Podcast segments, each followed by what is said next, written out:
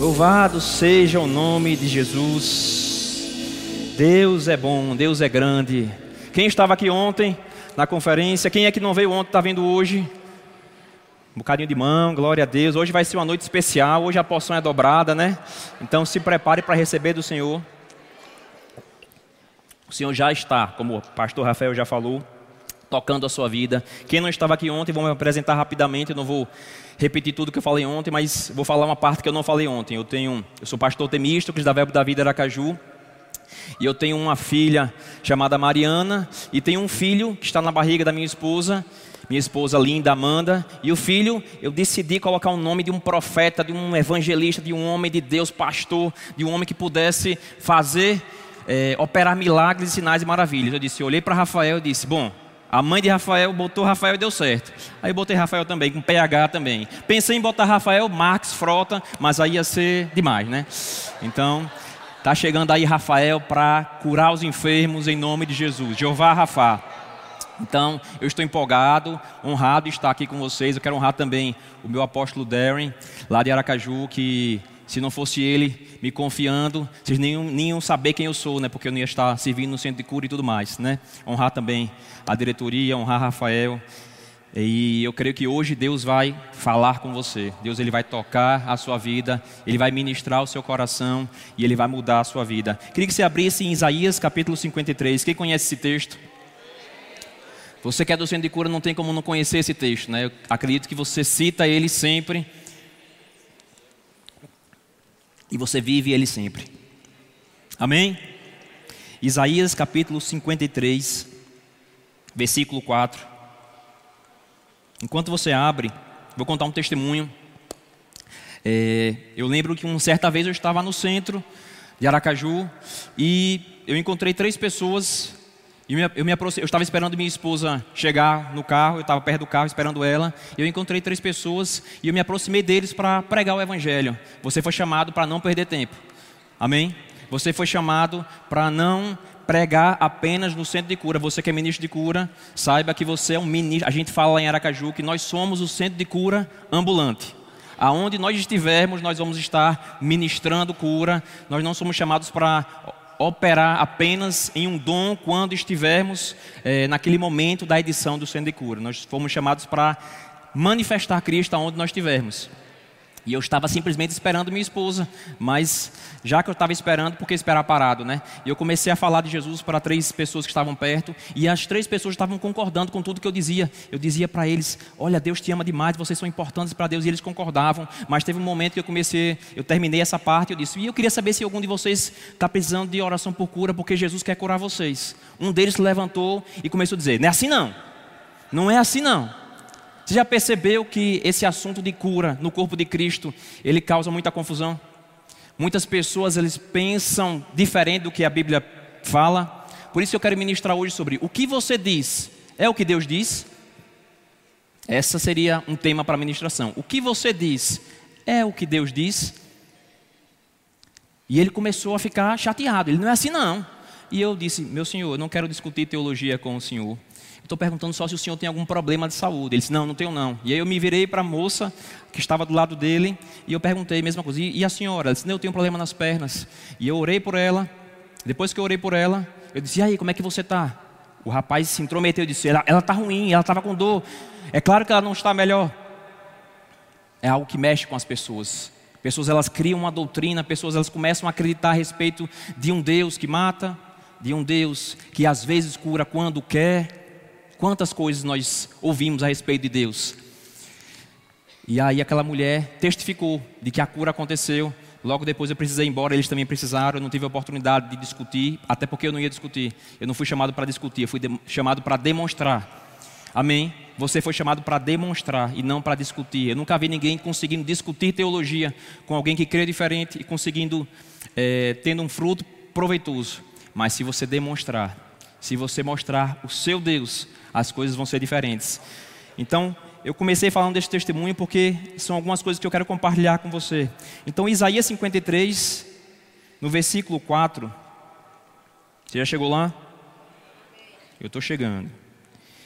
Diz assim: Certamente Ele tomou sobre si as nossas dores, as nossas enfermidades e as nossas dores, levou sobre si. E nós o reputávamos por aflito. Eu quero focar nessa noite, nessa parte. E nós o reputávamos por aflito, ferido de Deus e oprimido, mas ele foi traspassado pelas nossas transgressões. Você consegue ver que Jesus estava fazendo alguma coisa na cruz.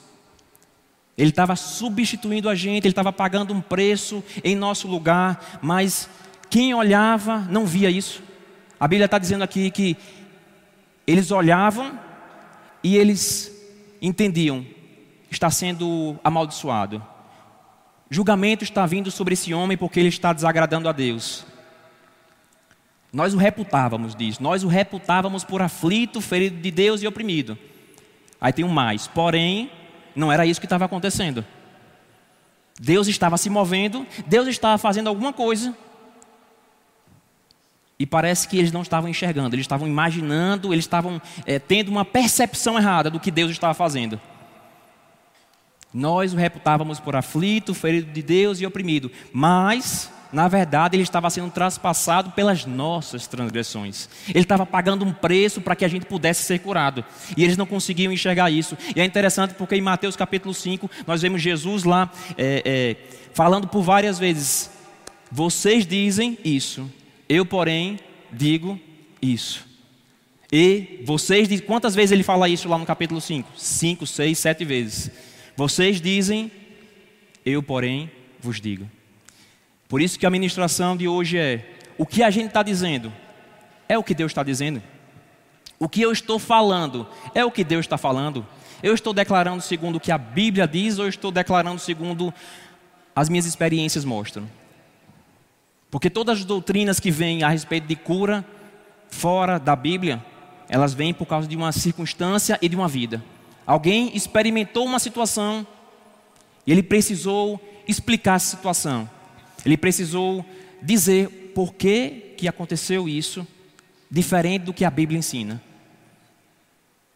Você entende? Uma pessoa entendeu, glória a Deus.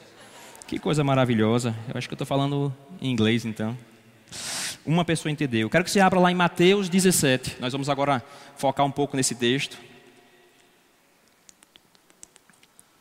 Glória a Deus. Mateus capítulo 17. Deus é bom. Oh glória, Deus é bom. Aleluia, Deus é bom. Deus é maravilhoso. Mateus capítulo 17 começa com a, a, transfiguração. Nós sabemos que tinha Jesus estava no monte da transfiguração com Pedro, Tiago e João e começa a acontecer algo tremendo que marcou tanto a vida de Pedro que ele cita lá na carta dele, né? E quando isso está acontecendo, eles veem Jesus glorificado, eles veem Jesus é, é, transfigurado. É, Pedro tem uma, uma excelente ideia né, de colocar três tabernáculos, vamos ficar aqui o resto da vida. Eu gostei demais desse lugar. Estava Elias, estava Moisés e estava Jesus. Né? E aí Pedro diz: Já sei, vamos ficar aqui, vamos, vamos botar cabanas aqui e vamos ficar por aqui, porque está bom demais aqui. Enquanto Pedro falava, a Bíblia diz que uma, uma nuvem veio e cobriu aquele lugar. Diz que eles se prostraram e uma voz veio dizendo assim: Este é o meu filho amado. A ele ouça. Em outras palavras, dê atenção à vida desse homem. Dê atenção ao que ele viveu.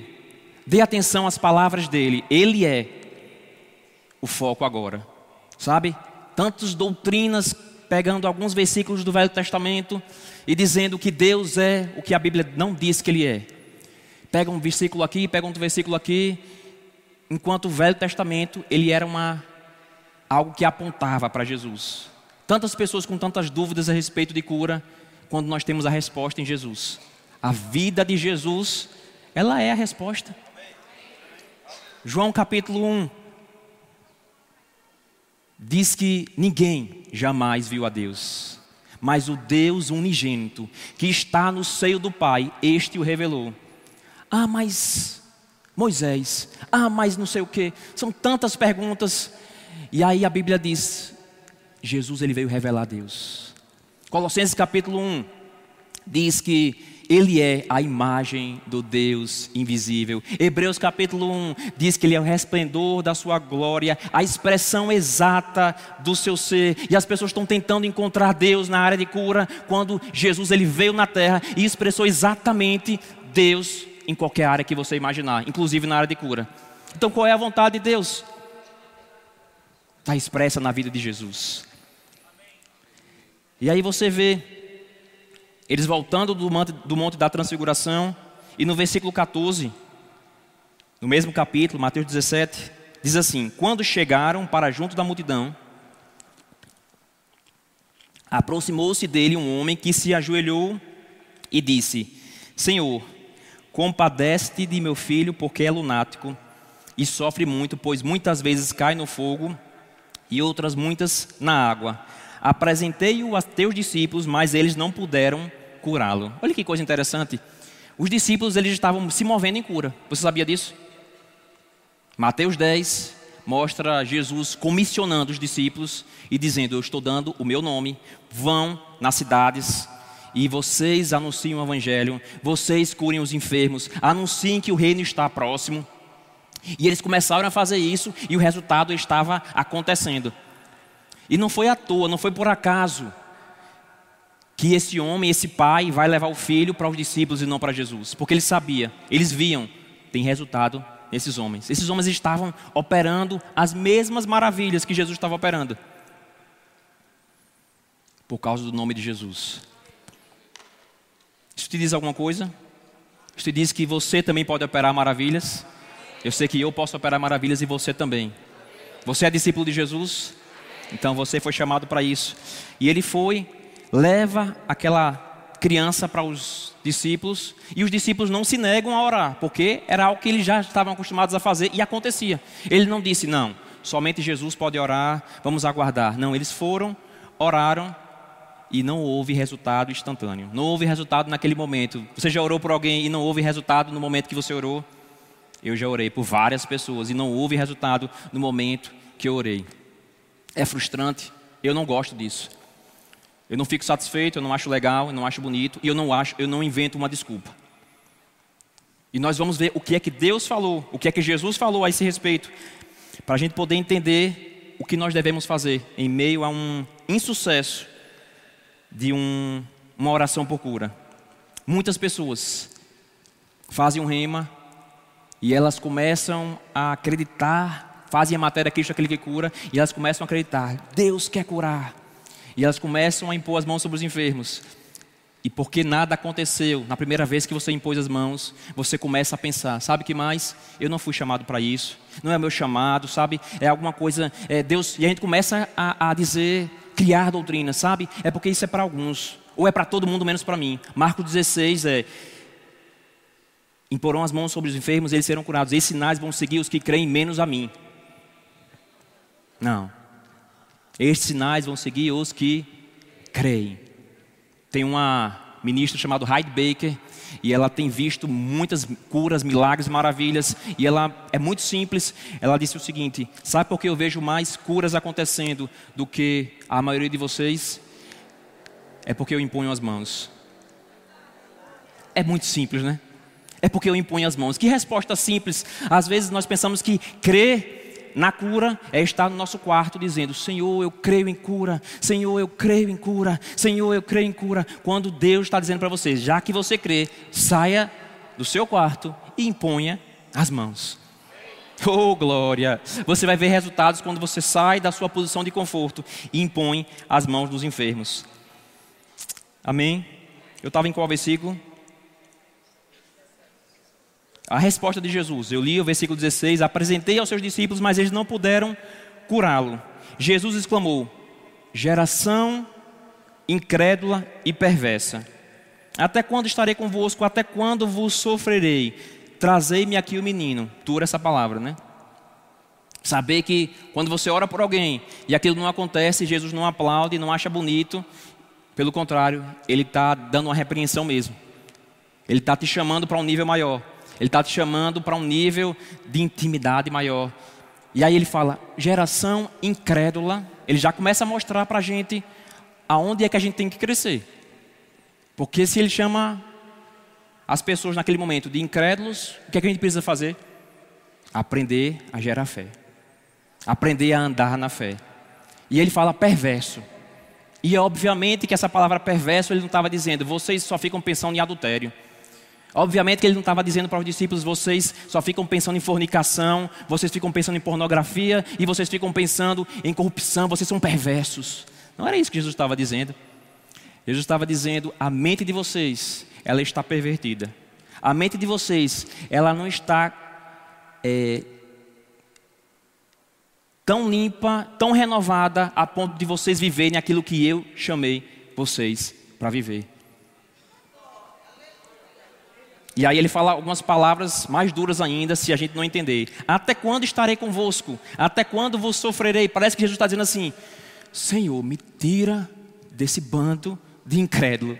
Fica parecendo que Jesus está dizendo isso. Não fica parecendo? Até quando é que eu vou estar nesse ministério? Não vejo a hora de ir para a cruz para voltar para o Pai. Porque esse povo.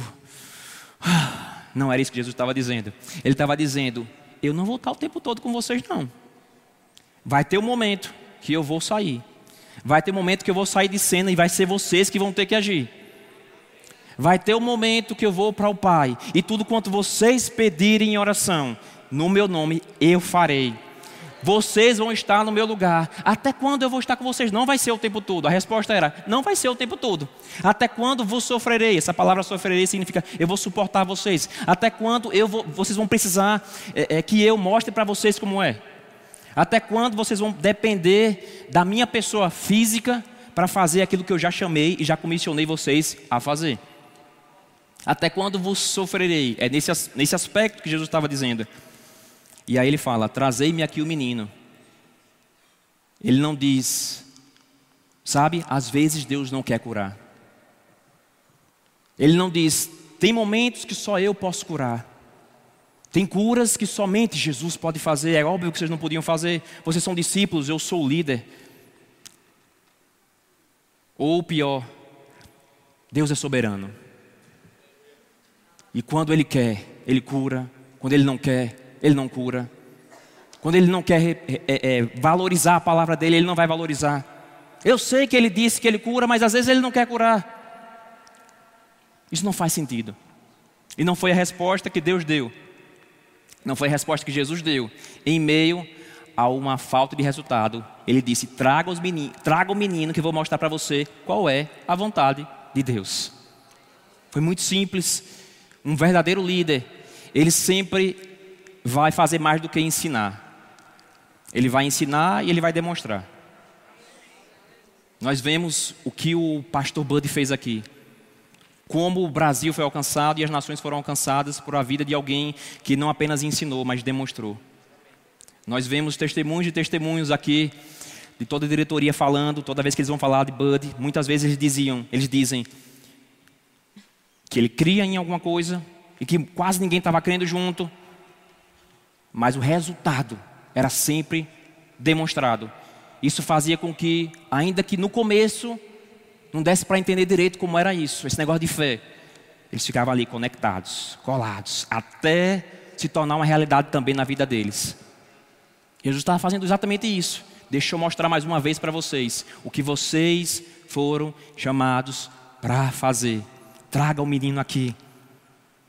E Jesus traz o menino, oh, e o pessoal traz o menino e aí agora eu quero que você abra em Marcos capítulo 9, porque em Marcos capítulo 9, essa parte específica vai ser mais detalhada em Marcos capítulo 9. Vai ser a mesma história, mas em outra perspectiva. Traga o menino. Marcos capítulo 9, versículo acho que 20. Marcos 9, 20. Aleluia. Trouxeram, é, trazei-mo, né? Ele termina no versículo 19 dizendo a mesma coisa: geração incrédula, até quando estarei convosco, até quando vos sofrerei? Traga, traga o menino, trazei-mo. E versículo 20: trouxeram-lhe, quando ele viu a Jesus, o Espírito imediatamente o agitou com violência, e caindo ele por terra, revolveu-se espumando. E eu, e eu, entendo que foi exatamente isso que aconteceu também com os discípulos. Eu não sei se você já se aproximou de alguém para orar por alguém e aquilo que você viu já abalou você por dentro. Você foi cheio de fé até o momento. Você já entrou no UTI? Não sei se você já entrou no UTI, eu não sei se você já passou numa situação onde você estava cheio de fé, você estava cheio de confiança, mas quando você viu e você colocou os olhos naquilo, colocou sua atenção naquilo, a verdade é que a fé. Se você tivesse de fralda, era melhor, mas se não estava. E foi isso que aconteceu com os discípulos. Por isso que Jesus disse: Olha, é aqui. Olha. Qual é a primeira coisa que acontece? Mexe aqui. Você está cheio de fé, cheio de confiança. Quando você vê uma situação que é confrontadora, vem coisas aqui. E agora? Como é que eu vou sair dessa? Por que, é que eu entrei nesse negócio? E agora eu vou ter que. E se não acontecer, eu vou dizer o quê? A gente já começa a ter, querer ter uma boa explicação para caso não aconteça. Ou é só comigo que já aconteceu isso? Só comigo. Então vou pregar para mim.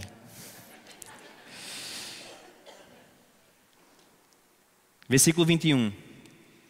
Jesus ele não focou no que ele estava vendo porque nós não fomos chamados para focar no que a gente estava vendo. No momento que você foca no que você está vendo, você está esvaindo a sua fé. Jesus não fez isso. Jesus olhou para aquele é, homem, para aquele menino, e ele entendeu uma coisa que a gente precisa entender. Jesus não estava com um problema. O problema era o menino que tinha. Quando a gente começa a ficar se questionando, se perguntando e duvidando e querendo já criar uma explicação, a gente coloca o problema para a gente. O problema está em quem está enfermo, nós estamos ali para ser a solução. Você é a solução, você não tem que se importar com, você não tem que criar um problema que não existe. Eita, e agora? Como é que vai ser? Não, você não é, você não está com um problema. O problema está no menino. Quem está sofrendo é o menino. Quem está passando pela dificuldade é o menino. E Jesus olha para o menino e ele foca no menino e ele começa a perguntar ao pai: até quando? Ou desde quando ele está assim? E Jesus começa a ter uma conversa com o pai. E o pai diz: Desde a infância, e muitas vezes o tem lançado no fogo e na água para o matar. Mas se tu podes alguma coisa, tem compaixão de nós e ajuda-nos. E Jesus respondeu: Se podes, tudo é possível ao que crê.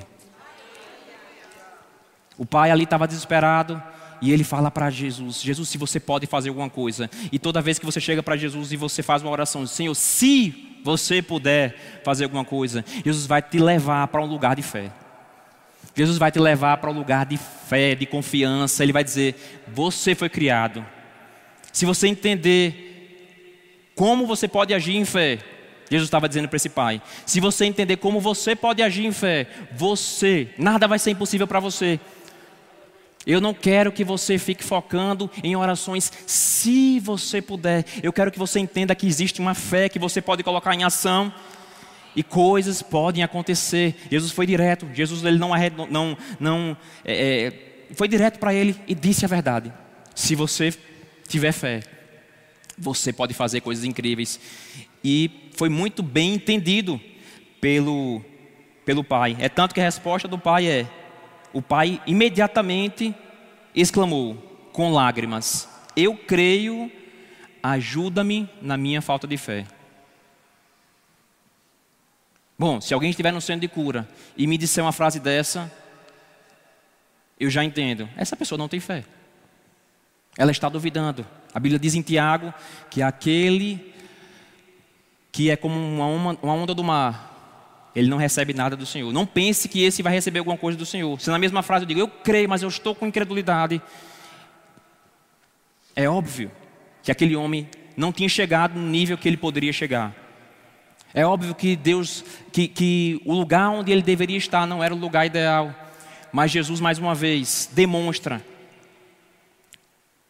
Sabe que muitas vezes na Bíblia, Jesus ele vai demonstrar o que ele quer e demonstrar coisas como Tomé. Com Tomé ele fez questão de dizer: Tomé, toque aqui. Para corrigir alguém, Jesus corrige demonstrando o sobrenatural. Jesus queria Tomé na incredulidade? Claro que não.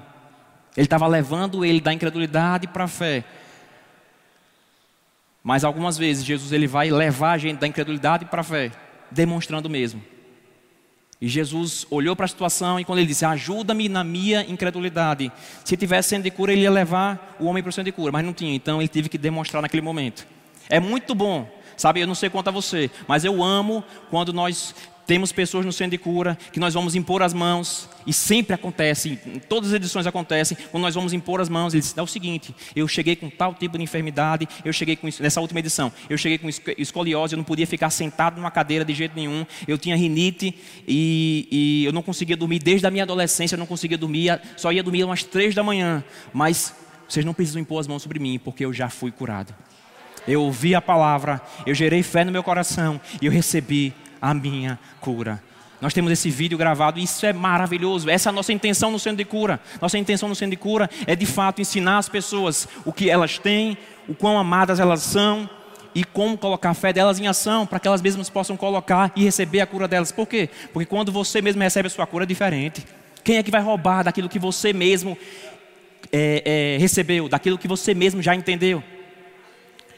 Mas nós temos pessoas que já foram curadas de câncer no centro de cura e quando ligamos depois de 15, 20 dias, nós ligamos para ela e dizemos: é, Como é que você está? Está tudo bem? Está tudo bem, mas uh, os exames deram errado porque a médica viu que eu não tenho mais nada. E é óbvio que eu tenho alguma coisa. Ela não falou é óbvio, aqui eu já estou. Mas ela disse: Não, está tudo. É, tá, é, é, é, a médica disse que os exames estão todos errados e é, porque não encontrou mais nada. E a gente vai refazer os exames. E a gente, Duh! Você foi curado. Isso já aconteceu mais de uma vez. Qual é o problema nessas situações? A pessoa ela não foi arraigada, alicerçada no que a palavra ensina. E ela está num alvo muito mais fácil de perder a sua cura. Mas voltando para essa situação, Jesus vai e cura aquele menino. Aquele menino, ele é curado e ele vai dizer assim: Imediatamente o pai do menino exclamou, versículo 25: Vendo Jesus que a multidão concorria, repreendeu o espírito imundo, dizendo-lhe: Espírito mudo e surdo, eu te ordeno, sai desse jovem e nunca mais tornes a ele. E ele, clamando, agitando-o muito, saiu, deixando-o como se tivesse morto, a ponto de muitos dizerem: morreu. Mas Jesus, tomando pela mão, o ergueu e ele se levantou. Então, essa situação toda, você vê uma situação onde o diabo sabia que ele estava em apuros, ele sabia que ele estava nas últimas dele, que ele não tinha o que fazer. Ele usou uma estratégia com os, com os discípulos: eu vou fazer baderna, eu vou fazer bagunça, eu vou fazer de algum jeito que chame a atenção deles mais do que Jesus. E eles conseguiram. Mas quando eles foram fazer com Jesus, não deu certo porque Jesus estava conectado com o Pai, porque Jesus ele estava sabia o que ele estava fazendo ali, e por mais que você já orou para alguém, você orou, e aí está melhor? Não, está pior. É desconfortável. Mas aí você se agarra à palavra. Não se agarra ao que está acontecendo naquele momento. Mas a Bíblia diz que se eu impor as mãos sobre os enfermos, eles são curados. Mas a Bíblia diz que ele levou sobre si as suas enfermidades. A Bíblia diz, a Bíblia diz, a Bíblia diz, e não há circunstâncias. Já aconteceu. E aí é uma estratégia de Satanás. Agora eu me dei mal. Eu preciso dar minha última cartada. Já orou por alguém e a pessoa fez exame e estava pior. O que, é que a gente vai ensinar para essas pessoas? Ei, é agora é hora de permanecer mesmo. Esse é o momento ideal de permanecer naquilo que a Bíblia ensina. Porque se você não permanece naquilo que a Bíblia ensina nessas circunstâncias, nós somos levados pelas circunstâncias, pelos sintomas, não pelo que a Bíblia ensina, e nós começamos a criar doutrinas, nós começamos a criar é, é, motivos pelos quais as pessoas não podem ser curadas, e começamos a dizer: Deus é soberano. É tão triste. Eu tenho, é, é tenho um ministro que ele, a esposa dele começou Durante seis anos, a esposa passou por uma situação de depressão. Ela começou a pensar, veio um pensamento no, no, no coração dela, na mente dela, dizendo: ninguém te ama. Você só, as pessoas só te tratam bem porque você é esposa de, e aí falou o nome desse ministro. E ele, ela passou seis anos acreditando nessa mentira. E o tempo todo que ela acreditava nessa mentira, ela ia piorando, ela ia piorando, a ponto dela ir a coma. Ela começou a ficar doente e ela teve um derrame, um derrame cerebral. E esse ministro o tempo todo confessando a palavra, esse ministro o tempo todo não permitindo que essa circunstância dominasse ele, ele permanecendo na fé. E faltando um ou dois meses para ela entrar em coma, começou a vir uma voz, uma voz parecida com a voz de Deus, que dizia para ele assim: Olhe, você já aguentou demais, mas agora é tempo de eu estar levando ela. Vai ser melhor para ela, vai ser melhor para o seu ministério, o seu ministério vai avançar. Você está sendo aprisionado, você não está conseguindo avançar para o que eu tenho para você por causa dessa situação. Ela está sofrendo, não se preocupe, ela vai ficar bem. E essa voz começou a vir na mente dele durante dois meses. Logo depois, ela ficou em coma. E quando ela ficou em coma, ele disse: Meu Deus, Aí está a estratégia de Satanás. É aí que vem as doutrinas diabólicas que parecem ser a vontade de Deus. Ele começou a dizer: Deus, eu sei que isso, isso vai de encontro à Sua palavra, mas parece tanto com Sua voz.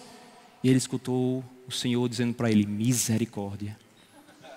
Foi suficiente. Não foi misericórdia, não foi o misericórdia. Vocês não sei por que vocês viram, mas não sei se não foi o misericórdia que a gente diz, misericórdia. Mas foi eu vou agir com misericórdia. Não foi isso. Ontem, quem estava ontem, ouviu o que eu falei a respeito de misericórdia. Misericórdia é quando você olha para alguém e você é, tem uma, uma boa vontade de ajudar aquela pessoa que está aflita e necessitada. E Deus estava dizendo: Eu estou com boa vontade de ajudar essa pessoa aflita e necessitada. E quando essa revelação chegou, o médico foi dizer: olha, o seguinte, ele está nessa, nessa situação. Ele disse: olha, eu honro você, doutor. Quero que você faça tudo que você puder fazer de melhor em relação à minha esposa, mas eu vou entrar naquela sala agora. Eu vou impor as mãos sobre ela e aquilo vai mudar. Ele entrou naquela sala, impôs as mãos sobre ela e saiu sorrindo, saiu rindo, saiu feliz, saiu com um filho pequeno e o filho dizia assim para ela, para ele: Eu não consigo ver o que você está vendo, pai. Eu não consigo ver o que você está vendo em, em choro.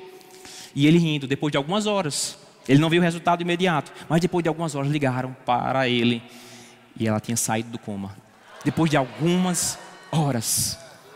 Se ele tivesse acreditado nessa mentira, esse homem hoje estaria pregando uma mentira. Ele estaria pregando que Deus é o Deus que cura, mas é quando Ele quer.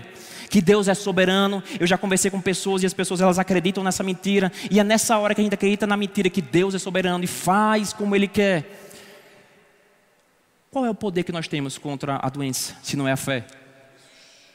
Qual é o poder que nós temos contra a doença não é fé? E se você permite que o diabo chegue para você e te coloque uma possibilidade, ele está roubando a sua fé.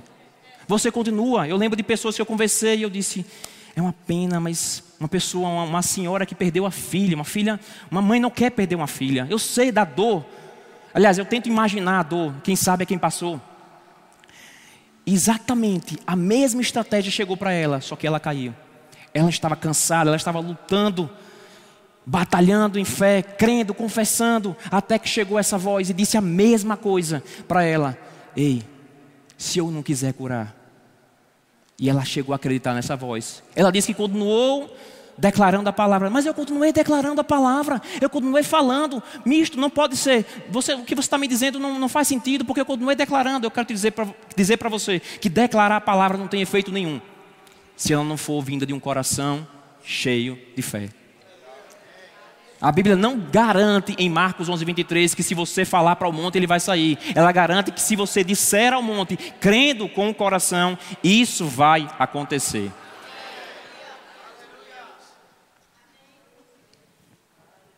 E essa mulher, ela acreditou nessa mentira. E foi como se fosse Satanás chegando perto dela e disse: Licença, me dê essas armas. Eu não consigo lutar com você, você com essas armas. Por favor, acredite nisso, me dê. E à medida que você solta as armas, você já perdeu. E eu não aceito que as coisas aconteçam no nosso meio. A gente não foi levantado para acreditar, para misturar a fé com outras coisas. E eu não quero ver essas derrotas. Por quê? Porque essa voz ela traz um consolo momentâneo. Pelo menos foi a vontade de Deus. É triste, eu sei que, que, que dói para uma mãe, mas nós precisamos ser confrontados, nós precisamos é, crescer para não permanecermos nisso, porque se nós acreditarmos nisso, o nosso ontem vai ser igual ao nosso amanhã, o nosso amanhã vai ser igual ao nosso ontem. Os nossos, os nossos resultados vão ser esses mesmos, porque a gente acreditou que Deus faz quando Ele quer. E isso não é o que a Bíblia ensina. Jesus, os discípulos vão, vão voltam lá para Mateus 17 para a gente finalizar. Os discípulos perguntam para Jesus: você não precisa ficar é, é, sem uma resposta para o que Deus já respondeu, ao que Jesus já respondeu. Versículo, versículo 19. Então os discípulos, aproximando-se de Jesus, perguntaram em particular: por que motivo nós não podemos expulsá-lo? Nós tivemos tanto resultado, nós já operamos tantos milagres, tantas coisas já aconteceram, por que, que não aconteceu? Jesus, por que nós não podemos fazer aquilo que você já disse que a gente pode fazer? Já perguntou isso a Deus? Deus, você pode fazer todas as coisas, por que fulano morreu? Por que motivo? E Jesus respondeu, por causa da pequenez da vossa fé. A palavra é apistes, por causa da incredulidade de vocês. É interessante porque para o Pai, ele fala, por causa da sua incredulidade. Quando os discípulos vão perguntar, ele não diz, é por causa da incredulidade do Pai. Sabe aquelas conversas de bastidores? Eu percebi que Deus não poderia. Você orou por alguém? Eu percebi que não aconteceu porque eu vi muito, percebi muita incredulidade no ambiente. Estava cheiro de incredulidade. Em Lucas 5 nós vemos Jesus em casa. O poder do Senhor estava com ele para curar. E veio é, fariseus e mestres da lei de todas as aldeias circunvizinhas. Qual era a plateia de Jesus? Uma plateia que fedia incredulidade. E ainda assim a Bíblia diz: o poder de Deus estava disponível para curar. Se você chegar para Jesus e disser, por que não aconteceu? Espere a resposta. Aguarde a resposta, porque Ele vai lidar com você, Ele não vai lidar com outro. Ele não vai lidar com a situação, ah, é por causa do irmão, do pai, do tio, do avô. Ele vai falar com você. Se eles perguntarem, Deus vai falar com eles. Então, quiser perguntar, eu quero perguntar. Eu prefiro perguntar e ser confrontado pelo Senhor do que simplesmente guardar e dizer, não vou nem perguntar para não ter aquela resposta. Por que, que a diretoria, por que, que esses homens que andaram com o pastor Buddy estão tão poderosos em Cristo hoje? Porque perguntavam, porque estavam ali mesmo, não precisava nem perguntar, né? Só precisava estar perto. Mas isso, isso trouxe crescimento para eles. Então eu prefiro ter crescimento que dói ouvir de Jesus o que eu não gostaria, mas ser confrontado, mas viver o sobrenatural. E Jesus ele não para nisso, ele não diz é porque vocês são incrédulos mesmo. Jesus diz é por causa da pistes, por causa da incredulidade de vocês, mas eu vou dizer uma coisa para vocês. Vocês foram chamados para mais do que isso. Eu vou dizer para vocês que se vocês tiverem fé, como um grão de mostarda, vocês vão dizer coisas extraordinárias. Vocês vão fazer coisas extraordinárias. Vocês vão dizer para o monte, vai daqui para ocular e nada vai ser impossível para vocês. Olha que maravilha, em meio ao dia que você orou por alguém e não aconteceu, em meio à situação onde você gostaria de ter visto o um milagre e não aconteceu, Deus está te levantando e está te dizendo: Ei, Levanta, levanta, porque você pode dizer para o monte e ele vai ter que sair. Se você tiver uma fé do tamanho da, do tamanho não, como o grão de mostarda, porque nós focamos no tamanho, mas Jesus estava dizendo: sabe algo que é muito pequeno, algo que parece ser invisível, algo que parece não ter poder nenhum, algo que parece que é menor do que a circunstância. Ah, você não tem ideia do que você tem. Você tem fé. Você tem algo que, se for semeado, se for lançado, se não for guardado, qual é o problema? Guardar guardar o que a gente tem. Eita, não dá certo não. É melhor acreditar na mentira. Aí você guarda o que você tem de mais poderoso. Mas quando você diz eu tenho, eu vou continuar crendo e eu vou continuar semeando com a minha boca. Sabe o que vai acontecer? Você vai dizer para o monte: ergue-te daqui para ocular. E ele dá uma das maiores, maiores promessas que você pode ter na Bíblia. E nada vai ser impossível para vocês. Aleluia! Nada será impossível para mim se eu não parar, se eu não acreditar nas mentiras, se eu não desistir. E nada será impossível para vocês, em nome de Jesus. Amém. Glória a Deus.